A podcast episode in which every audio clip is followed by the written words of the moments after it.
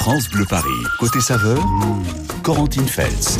Vivre jusqu'à 100 ans, c'est ce que nous propose notre invité ce matin dans Côté Saveur. Euh, Le professeur Gabriel Permuter est avec nous. Il est chef du service hépato-gastro-entérologie et nutrition à l'hôpital Antoine Béclair à Clamart. Son livre s'appelle Comment protéger son foie pour vivre jusqu'à 100 ans. Il est sorti aux éditions Flammarion Versilio et on vous l'offre ce matin au 01 42 30 10 10. Bonjour professeur Permuter. Bonjour. Bienvenue dans Côté Saveur. Ce livre va vous emmerder. C'est vous, hein, c'est l'auteur qui, qui nous met en garde. Pourquoi votre livre va nous emmerder, professeur? En fait, le livre va vous emmerder parce qu'il va vous mettre devant vos responsabilités Aïe. et devant vos propres choix, euh, en particulier sur comment protéger votre foie. Ça passe en premier par l'alimentation. Mm. Si vous arrivez à protéger votre foie, c'est-à-dire à avoir à changer vos habitudes, ce qui est très compliqué, Mm. Vous augmentez votre espérance de vie, vous augmentez Mm. votre qualité de vie, c'est plus d'années en meilleure santé, Ouais. mais ça vous emmerde parce que c'est à vous de faire votre Eh choix et on va pas vous l'imposer. C'est ce que vous dites, personne ne vous oblige à appliquer ce que vous allez découvrir dans les pages qui suivent. Il faudra simplement assumer de risquer 10 ans de vie en moins. En quoi la bonne santé de notre foie peut nous permettre de vivre euh, centenaire En fait, si le foie va bien, le reste suivra? En fait, le foie, euh, faut l'imaginer un peu comme un bouclier. Il vous protège. Mhm. Quand il est en bonne santé, il protège tout le reste de l'organisme. Quand vous abîmez le foie, ça va tout doucement, Mhm. comme un bouclier. Vous tapez dessus un petit peu, et un petit peu, et un petit peu, et puis il se défend. Et puis au bout d'un certain temps, d'un certain nombre d'années, de mois, le foie va s'abîmer. Et quand le foie s'abîme, il va, c'est le bouclier qui tombe, il va entraîner, du fait de votre mode de vie, des lésions au niveau d'autres organes qui, eux, vont être beaucoup plus parlants. Je, je pense au cœur, par exemple une atteinte des coronaires, un infarctus. Je pense au cerveau, un accident vasculaire cérébral. Je pense à la tension artérielle, la pression artérielle. Et donc, quand votre foie est malade, c'est tout le reste de l'organisme qui devient malade, où là, c'est beaucoup moins réversible. Et donc, le, quand votre foie est en bonne santé, quand vous le protégez, vous protégez tout ce qui est derrière, comme une muraille ou un bouclier. Ouais, donc on comprend encore une fois à quel point l'alimentation a un rôle euh, indispensable à notre bonne santé. Euh, alors parfois on a mal au ventre, on a mal au dos, on a mal à la gorge, on a mal aux pieds, mais on ne dit jamais j'ai mal au foie. En fait le foie euh, n'est pas un organe douloureux. Absolument. Alors parfois on dit j'ai une crise de foie Mm. et en fait c'est un faux ami parce que c'est le foie n'est pas coupable. En fait c'est le tube digestif qui va pas bien, on est nauséeux, le tube digestif ne se contracte pas. Mais le foie en fait n'a pas de nerfs, donc il ne fait pas mal. Quand par exemple vous, vous faites du foie gras, vous dites vous dénervez le foie gras, vous enlevez les nerfs, mais en fait c'est pas les nerfs que vous enlevez, ce sont les canaux biliaires. Donc le foie ne fait pas mal. Parfois, quand il est un peu gros, il va bomber sur la capsule qui l'entoure et cette capsule, elle, elle a des nerfs, elle peut vous faire mal. Donc vous pouvez ressentir une certaine pesanteur sous les côtes à droite. Et puis c'est tout, fort heureusement. Donc si le foie n'est pas douloureux, professeur, comment on sait si notre foie va bien ou mal? Alors vous faites comme je fais moi-même en consultation, et comme il faudrait le faire en fait. Euh, en 2023, la première cause de maladie du foie, c'est notre alimentation. Et pour avoir une bonne idée, sans être euh, agressif, savoir comment va votre foie, vous prenez un mètre de couturière Mhm. Au niveau de votre nombril et puis vous mesurez le tour de votre taille sans tricher, sans rentrer trop votre Ah bon ventre. Et si vous êtes une femme Oui. européenne et vous Mhm. mesurez euh, plus de 80 cm, si vous êtes un homme européen, plus de 94 cm, il faut déjà vous poser la question Mhm. comment va mon foie? Alors bien sûr, c'est grossier. Mais c'est déjà un bon indicateur et si vous avez un doute avec ces valeurs-là, Mhm. eh bien vous demandez à votre médecin de vous faire une petite prise de sang. Et, et comme euh, pour le diabète, euh, le fait d'avoir une bedaine, c'est pas très bon signe, c'est ça, professeur? Alors en fait, quand vous avez une bedaine, ça veut dire que vous avez de la graisse dans le ventre. Mhm. Et cette graisse dans le ventre reflète la graisse qu'il y a dans le foie. Ce qu'on peut faire aussi, c'est mesurer la hauteur quand on Mhm. est allongé du ventre. Et la hauteur du ventre, euh, quand elle fait par exemple plus de 25 cm, reflète Mhm. La graisse qu'il y a dans le foie. Et cette graisse peut être extrêmement toxique. 01 42 30 10 10. Vous voulez prendre soin de vous, vous voulez devenir centenaire, eh bien, il est toujours temps de changer votre mode de vie, votre alimentation. Venez gagner le livre du professeur Gabriel Permuter, notre invité ce matin. Comment protéger son foie pour vivre jusqu'à 100 ans? Le livre est sorti aux éditions Flammarion Versilio. Côté saveur dédié à votre santé en passant bien sûr par l'alimentation avec le professeur Gabriel Permuter. Euh, foie 100, voilà comment protéger son foie pour vivre jusqu'à 100 ans. C'est le titre de son livre qui est sorti aux éditions Flammarion Versilio. On vous l'offre 01 42 30 10 10. Et le professeur Permuter est chef euh, du service hépato-gastroentérologie à l'hôpital Antoine Béclair de Clamart. N'hésitez pas à nous rejoindre pour poser vos questions sur votre foie un foie qu'on méconnaît parfois. Alors on va prendre la question d'Annie pour commencer au Muro. Bonjour Annie. Oui, bonjour. Euh, Bienvenue sur France Bleu Paris. On vous écoute Annie, allez-y. Merci beaucoup France Bleu. Alors euh, voilà, j'ai un énorme problème. Ma fille, elle a 54 ans. Mmh.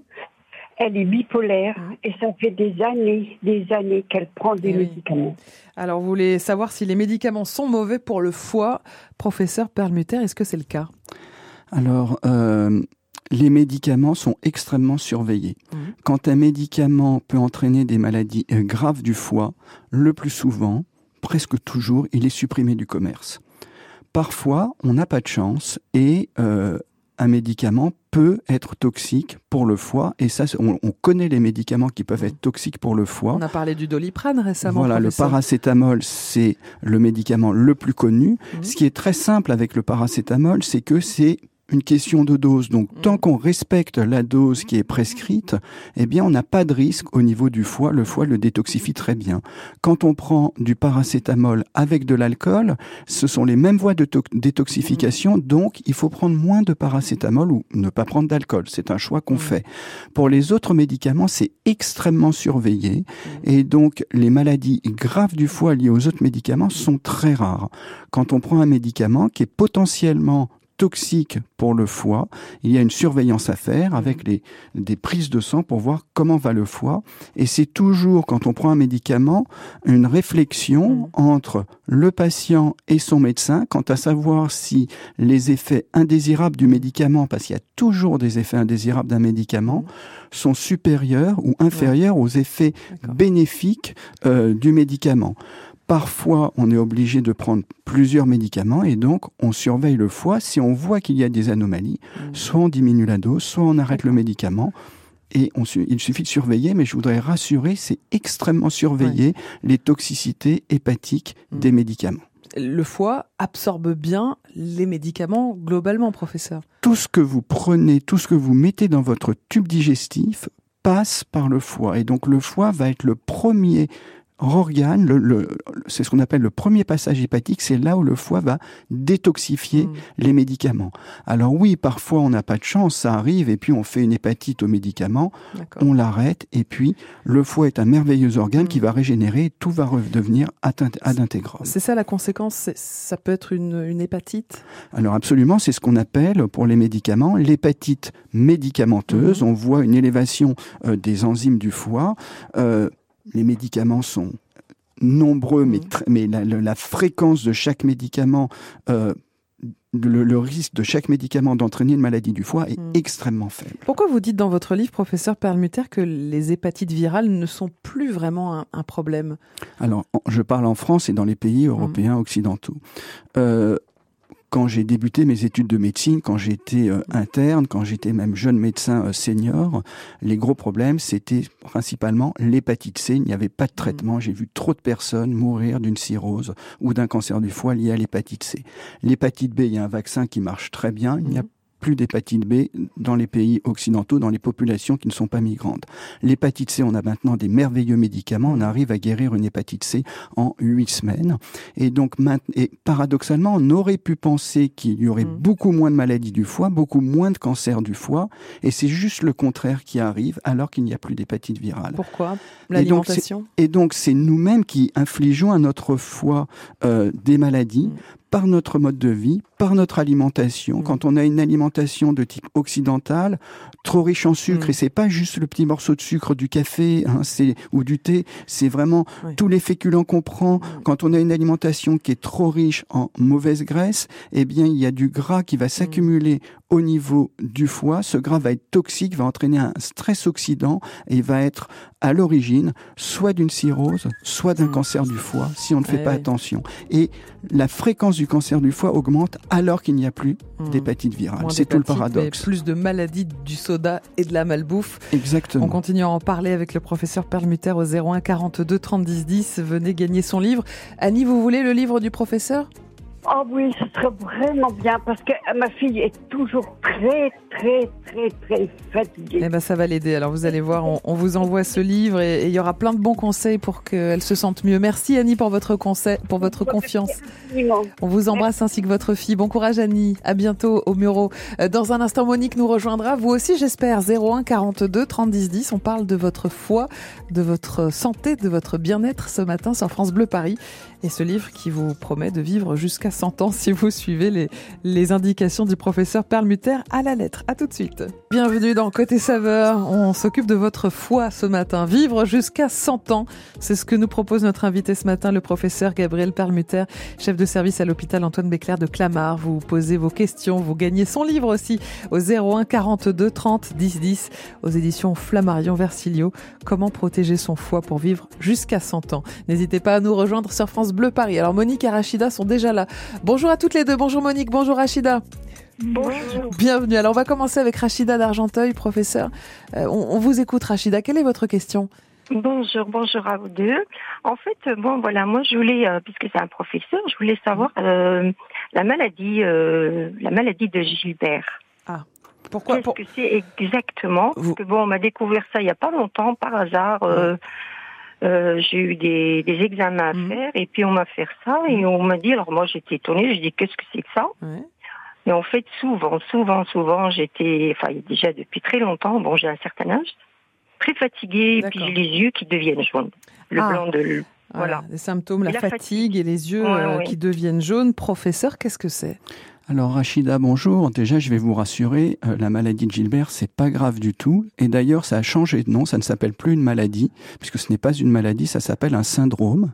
Ça touche environ 10% de la population ah en France. Quand même. Oui, c'est un syndrome, mais ce n'est pas une maladie. Mmh. C'est le foie qui conjugue de façon euh, euh, différente, un peu moins la bilirubine. Donc là, je dis beaucoup de gros mots. La bilirubine, c'est quoi? C'est un produit que fabrique le foie. Euh, le foie va la transformer mhm. et euh, chez les personnes qui ont un syndrome de Gilbert, il la transforme un peu moins que chez d'autres personnes, ce qui fait que quand les personnes qui ont ce syndrome de Gilbert sont à jeun, elles peuvent avoir le blanc des yeux un mm. petit peu jaune. Ce n'est pas une maladie, ça n'entraîne aucun syndrome, mm. symptôme. Et donc, la fatigue dont vous parlez, Rachida, la fatigue, c'est quelque chose de très peu spécifique. Il y a mm. beaucoup de choses qui peuvent fatiguer. Et donc, c'est pas le syndrome de Gilbert que vous avez qui vous fatigue. vous pouvez être sereine là-dessus. Est-ce que Rachida doit néanmoins changer euh, sa façon de s'alimenter, par exemple? Alors, pas pour le syndrome de Gilbert. Je connais pas Rachida. Je ne sais pas comment euh, vit Rachida. Je ne sais pas pourquoi on vous a euh, recherché euh, euh, la, une bilirubine. Donc Peut-être on vous a cherché la bilirubine, euh, dosé la bilirubine parce que vous aviez d'autres symptômes. Faut voir à la limite pour mmh. votre foie tout sauf la bilirubine pour voir comment va, votre foie. Mais votre taux de bilirubine, mmh. du coup, comme vous avez un syndrome de Gilbert, ne reflète pas la fonction du foie. D'accord. le foie des enfants, est-ce qu'il vous inquiète, professeur, ou est-ce que le foie des enfants ne pose pas de problème? Alors, à court terme, le foie des enfants ne pose pas de problème mmh. parce que le foie peut régénérer. Là où ça m'inquiète, c'est que euh, les enfants, euh, les adolescents euh, sont, et c'est normal à cet âge-là, mmh. sont plutôt rebelles et c'est malheureusement aussi beaucoup inversé par rapport au niveau socio-économique. Il y a une mmh. épidémie de surpoids et d'obésité chez les enfants si on ne fait pas attention après en particulier à l'adolescence et après à l'âge adulte, mm. le foie, euh, s'il peut régénérer au mm. départ, va garder ce surpoids, va garder la graisse qui se forme au mm. niveau du foie et on peut craindre en vieillissant que ces adolescents euh, développent par la suite des maladies du foie euh, plus sévères et d'autres maladies associées. Alors, vous dites que pour sensibiliser les enfants et les ados, c'est un peu compliqué de leur dire allez, mange des légumes et tout. Vous dites qu'il faut passer par le prisme de l'écologie et ça, ça marche bien. C'est-à-dire ah, Alors, j'ai pas la, évidemment, je n'ai pas la solution pour tout le monde. Euh, simplement, euh, on le sait, et c'est contre-intuitif, mais quand on conseille quelque chose en particulier à un adolescent, et plus on va le pousser, plus il va s'opposer. Donc quand vous allez dire à votre adolescent, mm. euh, mange plus de légumes, arrête de manger du coca, il va juste vouloir faire l'inverse. Mm. Et c'est tout le problème.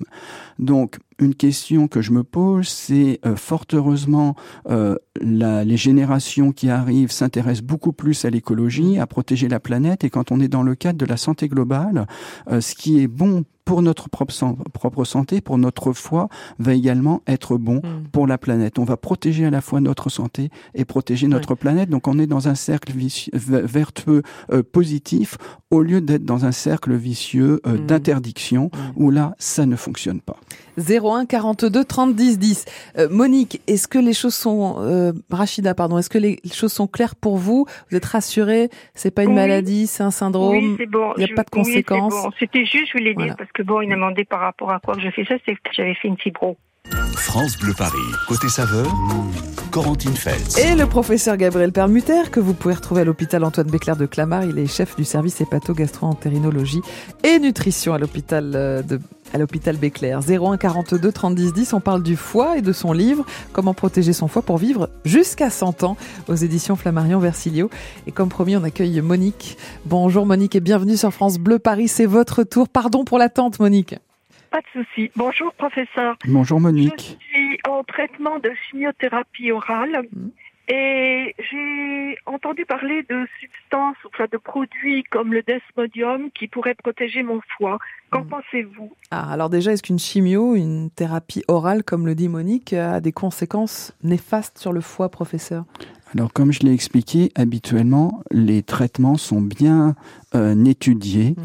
euh, avant d'être mis sur le marché. Donc, globalement, les traitements ne sont pas toxiques. Après, il y a des traitements, euh, malheureusement, qui, dont les effets bénéfiques mhm. entraînent également des effets indésirables. Et certains traitements anticancéreux peuvent entraîner euh, des effets indésirables sur le foie. Les mécanismes sont extrêmement nombreux.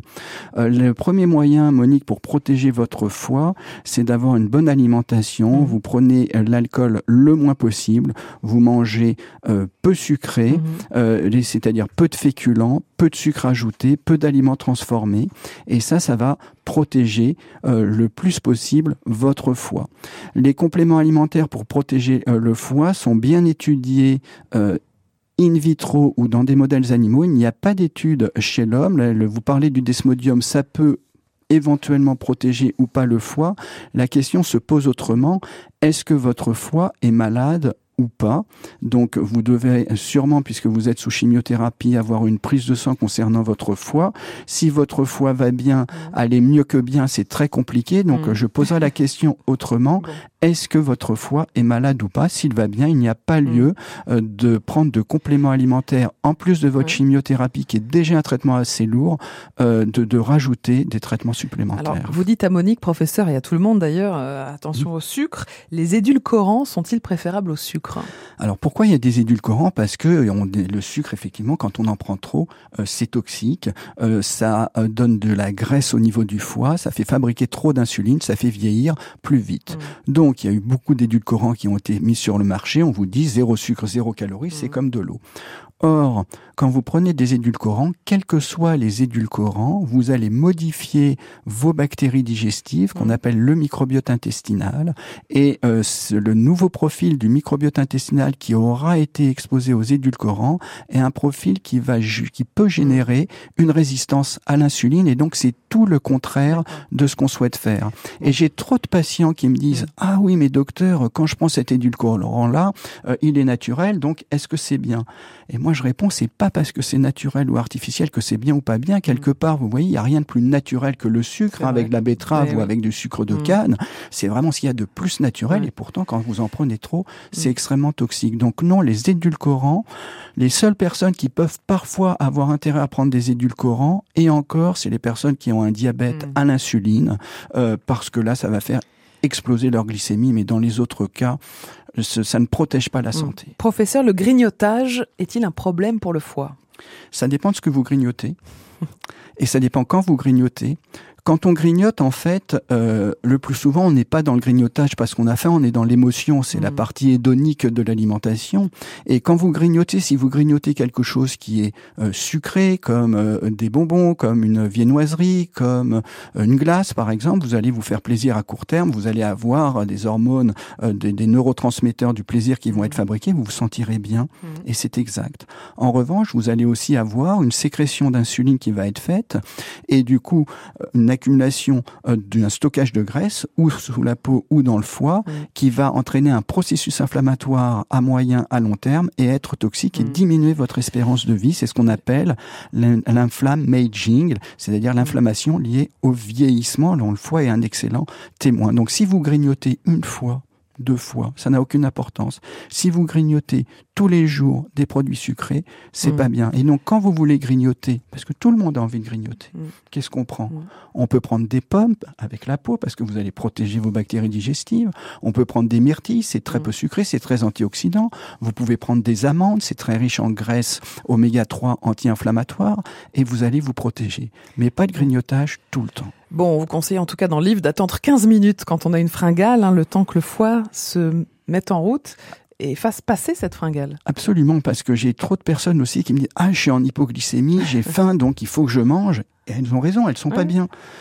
Mais donc, si on attend que le foie fasse son travail, que le foie utilise ses ressources et qu'il utilise le sucre qu'il a en lui ou les graisses qu'il a en lui pour renormaliser la glycémie, faut lui laisser un peu de temps, faut lui laisser un quart d'heure. Au bout d'un quart d'heure, ce sentiment de, de, de, de, faim va disparaître. Une pomme par jour avec la peau, ça c'est l'un des conseils que vous venez de donner, professeur. Il y en a beaucoup d'autres. On va regarder ensemble dans un instant les aliments qui sont conseillés pour avoir un foie en bonne santé. Euh, Monique, on vous envoie le livre si vous voulez du professeur Perlmutter ah ben, je veux bien, merci. Volontiers. Bon courage à vous, Monique. On vous embrasse bien fort. Bonne journée. Bienvenue dans Côté Saveur. Ce matin, c'est le professeur Perlmutter de l'hôpital Béclair à Clamart qui répond à vos questions autour du foie. 01 42 30 10 10. C'est Françoise qui nous rejoint d'Argenteuil. Bonjour Françoise. Oui, bonjour. Bienvenue Françoise, on vous écoute. Bonjour. Bah, deux choses. J'ai enchaîné effectivement problème, pas mal de problèmes médicaux, donc hypertension, etc.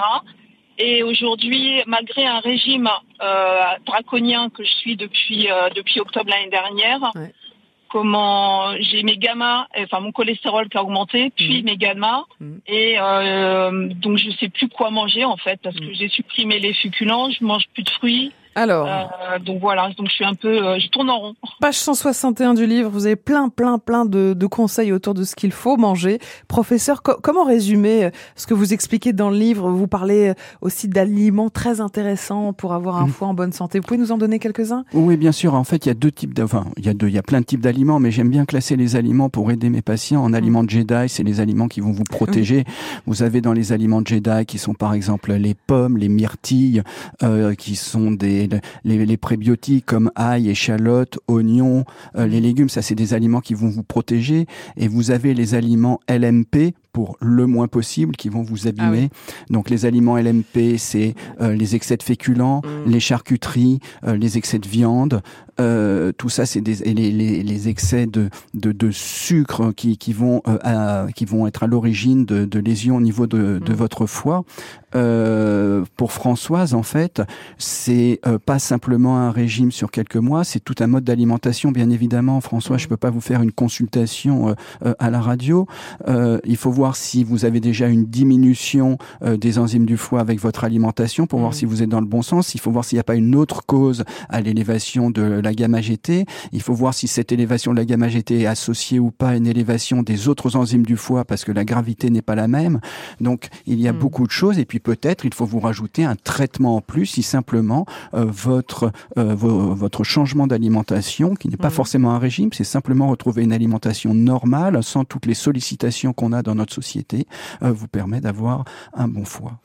Voilà, euh, Françoise, et je peux vous citer quelques-uns de ces super aliments, j'ai le livre sous les yeux. Donc, euh, le radis noir, professeur, vous en parlez beaucoup dans le livre, le ginseng, l'artichaut, le curcuma, la spiruline, le romarin, le pissenlit, une pomme par jour avec la peau, Françoise, euh, très important. Voilà, l'ail, l'échalote, le professeur vous l'a dit, quelques-uns des Jedi de l'alimentation pour avoir un foie en, bonne santé. Bravo pour le régime draconien, Françoise, et bon courage pour la suite. Je, ne demande jamais à mes patients un régime draconien, c'est intenable sur le long terme super, mais après, il y a un risque de yo-yo et d'effet rebond.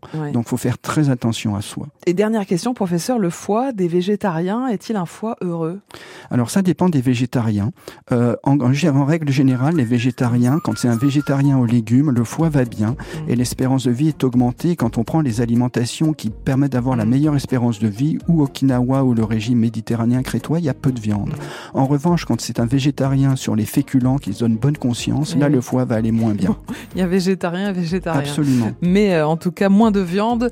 C'est bon pour le foie. Absolument. Merci beaucoup, professeur Gabriel Perlmutter. C'était euh, très intéressant de parler du foie avec vous. On en parle peu finalement. Euh, J'en parle tous les jours. Oui, vous, vous en parlez tous les jours à l'hôpital.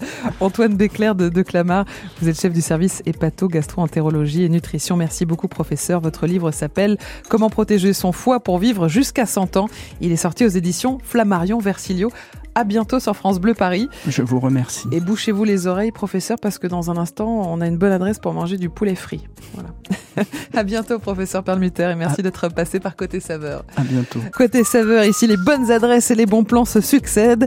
David Kolski, c'est notre gourmand maison. Alors, David, vous avez envie de nous emmener dans le 18e arrondissement de Paris, dans le tout nouveau temple du poulet frit à la japonaise. Oui, on part chez Nakatsu. On est vraiment à deux pas euh, du Sacré-Cœur, euh, ah. du côté de la butte Montmartre au 25 de la rue Ramet dans le 18e arrondissement. J'adore euh, cet endroit parce qu'on a toujours une petite pensée pour Amélie Poulain. On y croise des touristes, on y croise plein de gens. C'est un endroit cosmopolite, le 18e. Et quand on arrive à Nakatsu, on a l'impression d'entrer presque au Japon, même si le décor est assez brut. On est sur un resto de poche, je crois qu'il y a 22 couverts au total. Euh, il y a également une petite terrasse et puis on peut prendre à emporter. Ce qu'on y mange, on y mange du poulet karaage. Alors j'espère que je prononce bien. Euh, voilà, c'est ce poulet frit à la japonaise qui est originaire de la ville de Nakatsu au Japon. Ah. D'où le, nom, du Exactement. Merci de suivre, Corentine. Nakatsu, c'est vraiment tout nouveau. C'est l'idée de Charles et Mathieu. Alors, faut savoir que euh, Charles Cagnac, il est à l'origine des restos euh, Père et Fiche, où on y mange des burgers de poisson. Il adore le karaage, c'est-à-dire ce poulet frit à la japonaise. Il s'est dit, tiens, avec mon pote, on va se faire un lieu où on va manger vraiment du très bon poulet. On est euh, sur une fusion gustative avec vraiment des bons produits. Le poulet, c'est un poulet de 120 jours, donc un poulet qui est un petit peu couru. C'est pas un truc tout mou qui se détache. Il est vraiment bien mariné. La panure, elle est hyper fine. C'est croustillant, c'est moelleux en même temps et franchement, c'est juste à tomber par terre. Mhm. Euh, le poulet frit euh, on peut le manger euh, là-bas en burger, on peut le manger également en donburi, c'est-à-dire avec du riz et des garnitures comme des pickles aux oignons rouges, des poireaux brûlés, un peu de coleslaw euh, japonaise. vous l'avez également en morceaux, c'est-à-dire un petit peu comme si vous preniez des nuggets, sauf que c'est beaucoup beaucoup beaucoup mieux, hein, c'est bien meilleur. Mhm. si vous prenez la petite portion, on est à 6 euros. Si vous prenez la grande portion, on est à 12 euros avec des sauces, des hein sauces au choix. Ouais, j'ai pris la grande portion, j'avoue. Toutes les sauces, elles sont 100% maison. On a une petite sauce tartare, mais avec du miso, avec la, petite touche japonaise, le petit côté fusion, une mayonnaise au gingembre qui est incroyable. Il y a également une sauce euh, un peu plus épicée. Franchement, c'est à tomber. Les frites, elles sont, elles sont, Corentine Maison, maison. Sinon, on n'en parlerait pas. Des frites maison qui sont vraiment très bien choisies. Euh, là encore, euh, c'est du 100% gagnant. Ils font aussi une petite salade de pommes de terre japonaise que je vous conseille, avec des petits concombres, etc. Franchement, c'est très bon. Une mayonnaise qui est très légère, un petit peu de crème. Il y a une coslo. Il y a également, alors là, je vais me rater sur le nom, l'œuf euh, Ajitsuke. Euh, ah Ça, c'est normalement, vous savez, cet œuf mariné qu'on retrouve par exemple dans les ramen, ces grosses soupes japonaises mhm. qu'on va retrouver là euh, froid, qu'on pourra rajouter sur son donburi à 14 euros avec le riz et tout ça. Mhm. Euh, voilà, ou prendre juste à part hein, à 3,50 euros.